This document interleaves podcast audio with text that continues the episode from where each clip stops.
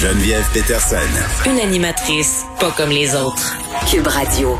Je déplorais tantôt qu'il fasse souvent brasser la cage, faire des sorties, là, des esclandes sur les médias sociaux qui se ramassent dans les médias traditionnels pour faire euh, bouger les choses dans les écoles. Je parle à Kathleen Varin, une mère à risque des complications de la COVID-19 qui a dû faire appel justement aux médias sociaux et à des élus pour avoir la permission de faire l'école virtuelle pour ses enfants. Et ce, malgré un billet du médecin. Madame Varin, bonjour. Bonjour, Madame Peterson. Euh, bon, euh, vous avez combien d'enfants?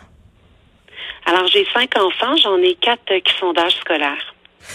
Bon, qu'est-ce qui vous est arrivé? En fait, vous aviez obtenu euh, un billet du médecin pour pouvoir scolariser vos enfants à la maison. Pour quelle raison?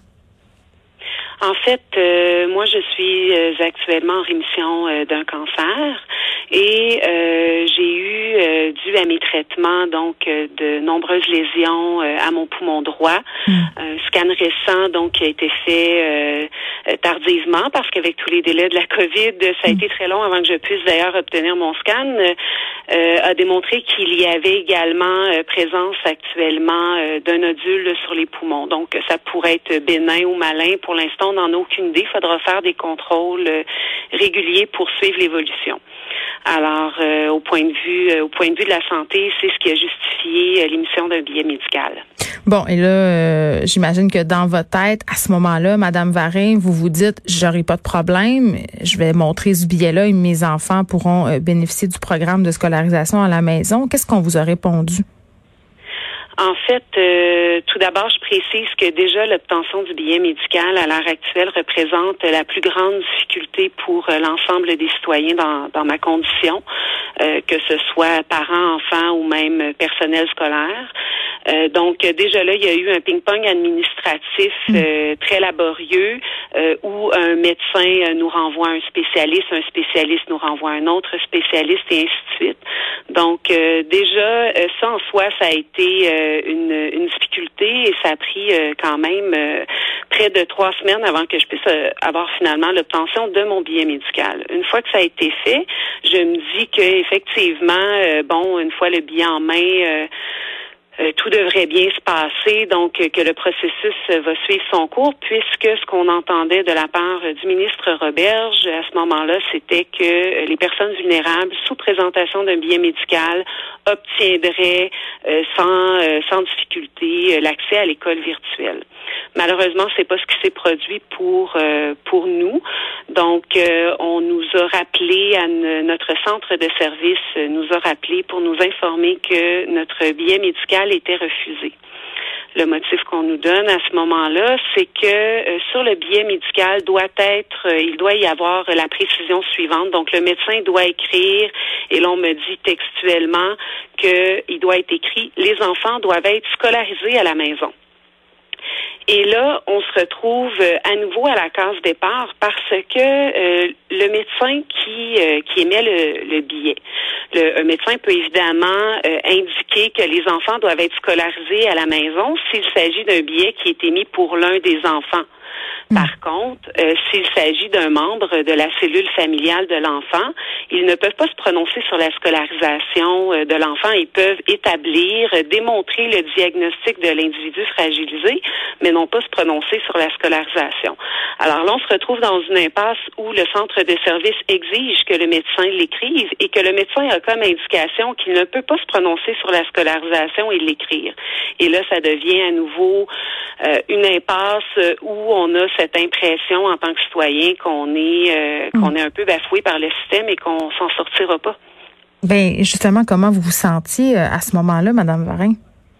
Euh, démunis, euh, sincèrement dépassés, démunis parce que parce que on se sent profondément impuissant face à la grosse machine institutionnelle qui qui est devant nous et ses rouages. Et là donc c'est à Euh, moi, j'avais déjà euh, envisagé euh, d'écrire un texte. Je suis normalement très pudique sur les réseaux sociaux. Je m'expose très peu.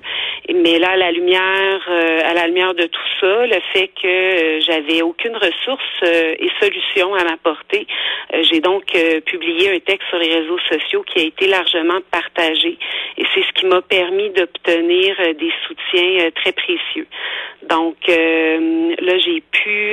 c'est qu'au départ, moi, j'avais communiqué euh, avec mon bureau de comté, le député, mm. euh, la députée, pardon, et ministre Madame Caroline Proux, et, euh, et la personne, bon m'avait offert une collaboration, euh, disons, très modérée.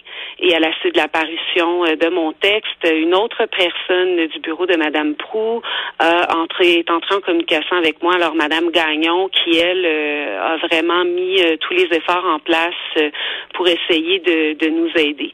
Mais réellement, ce qui a permis, je pense, de dénouer cette impasse-là, ça a été d'obtenir euh, euh, différents appuis. Donc, j'ai eu euh, Madame Isabelle Gagnon au départ qui a communiqué avec moi, une députée de Verdun du, pardon, une, oui, députée de Verdun pour pour le Parti libéral qui est entrée en communication avec moi, avec qui j'ai eu une superbe rencontre téléphonique, qui elle m'a mis en contact avec Madame Risky, qui est une personne très impliquée réellement auprès des citoyens et au niveau de l'éducation. Donc, euh, elle a pu, euh, hmm. elle a pu également de son côté entamer des démarches pour nous aider euh, à dénouer cette impasse-là. Ben oui. Sincèrement.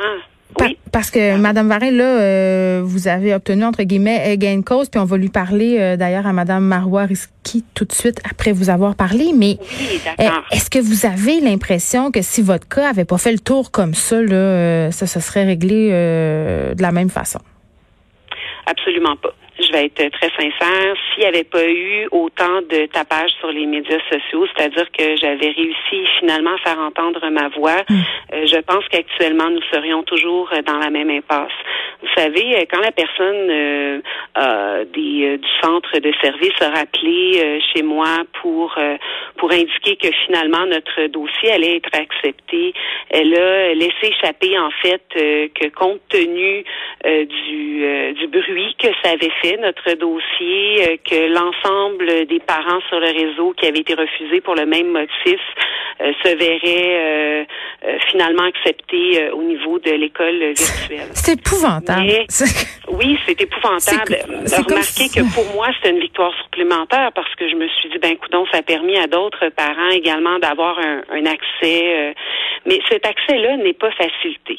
Puis je pense que euh, en ce moment, sur plusieurs territoires euh, partout au Québec, il y a d'autres parents qui vivent énormément euh, de difficultés. Puis euh, tu sais, ce qu'il faut savoir, c'est qu'on s'attaque à un groupe de gens qui est fragilisé, qui est vulnérable, mm. et dont certains n'ont pas l'énergie et la capacité de se battre contre euh, contre la rigidité du système qui est ben, mis en place actuellement. Mais oui, puis c'est pas tout le monde qui a aussi les, les moyens euh, de, de faire des, des, des, longs statuts Facebook très éloquents. on va se le dire.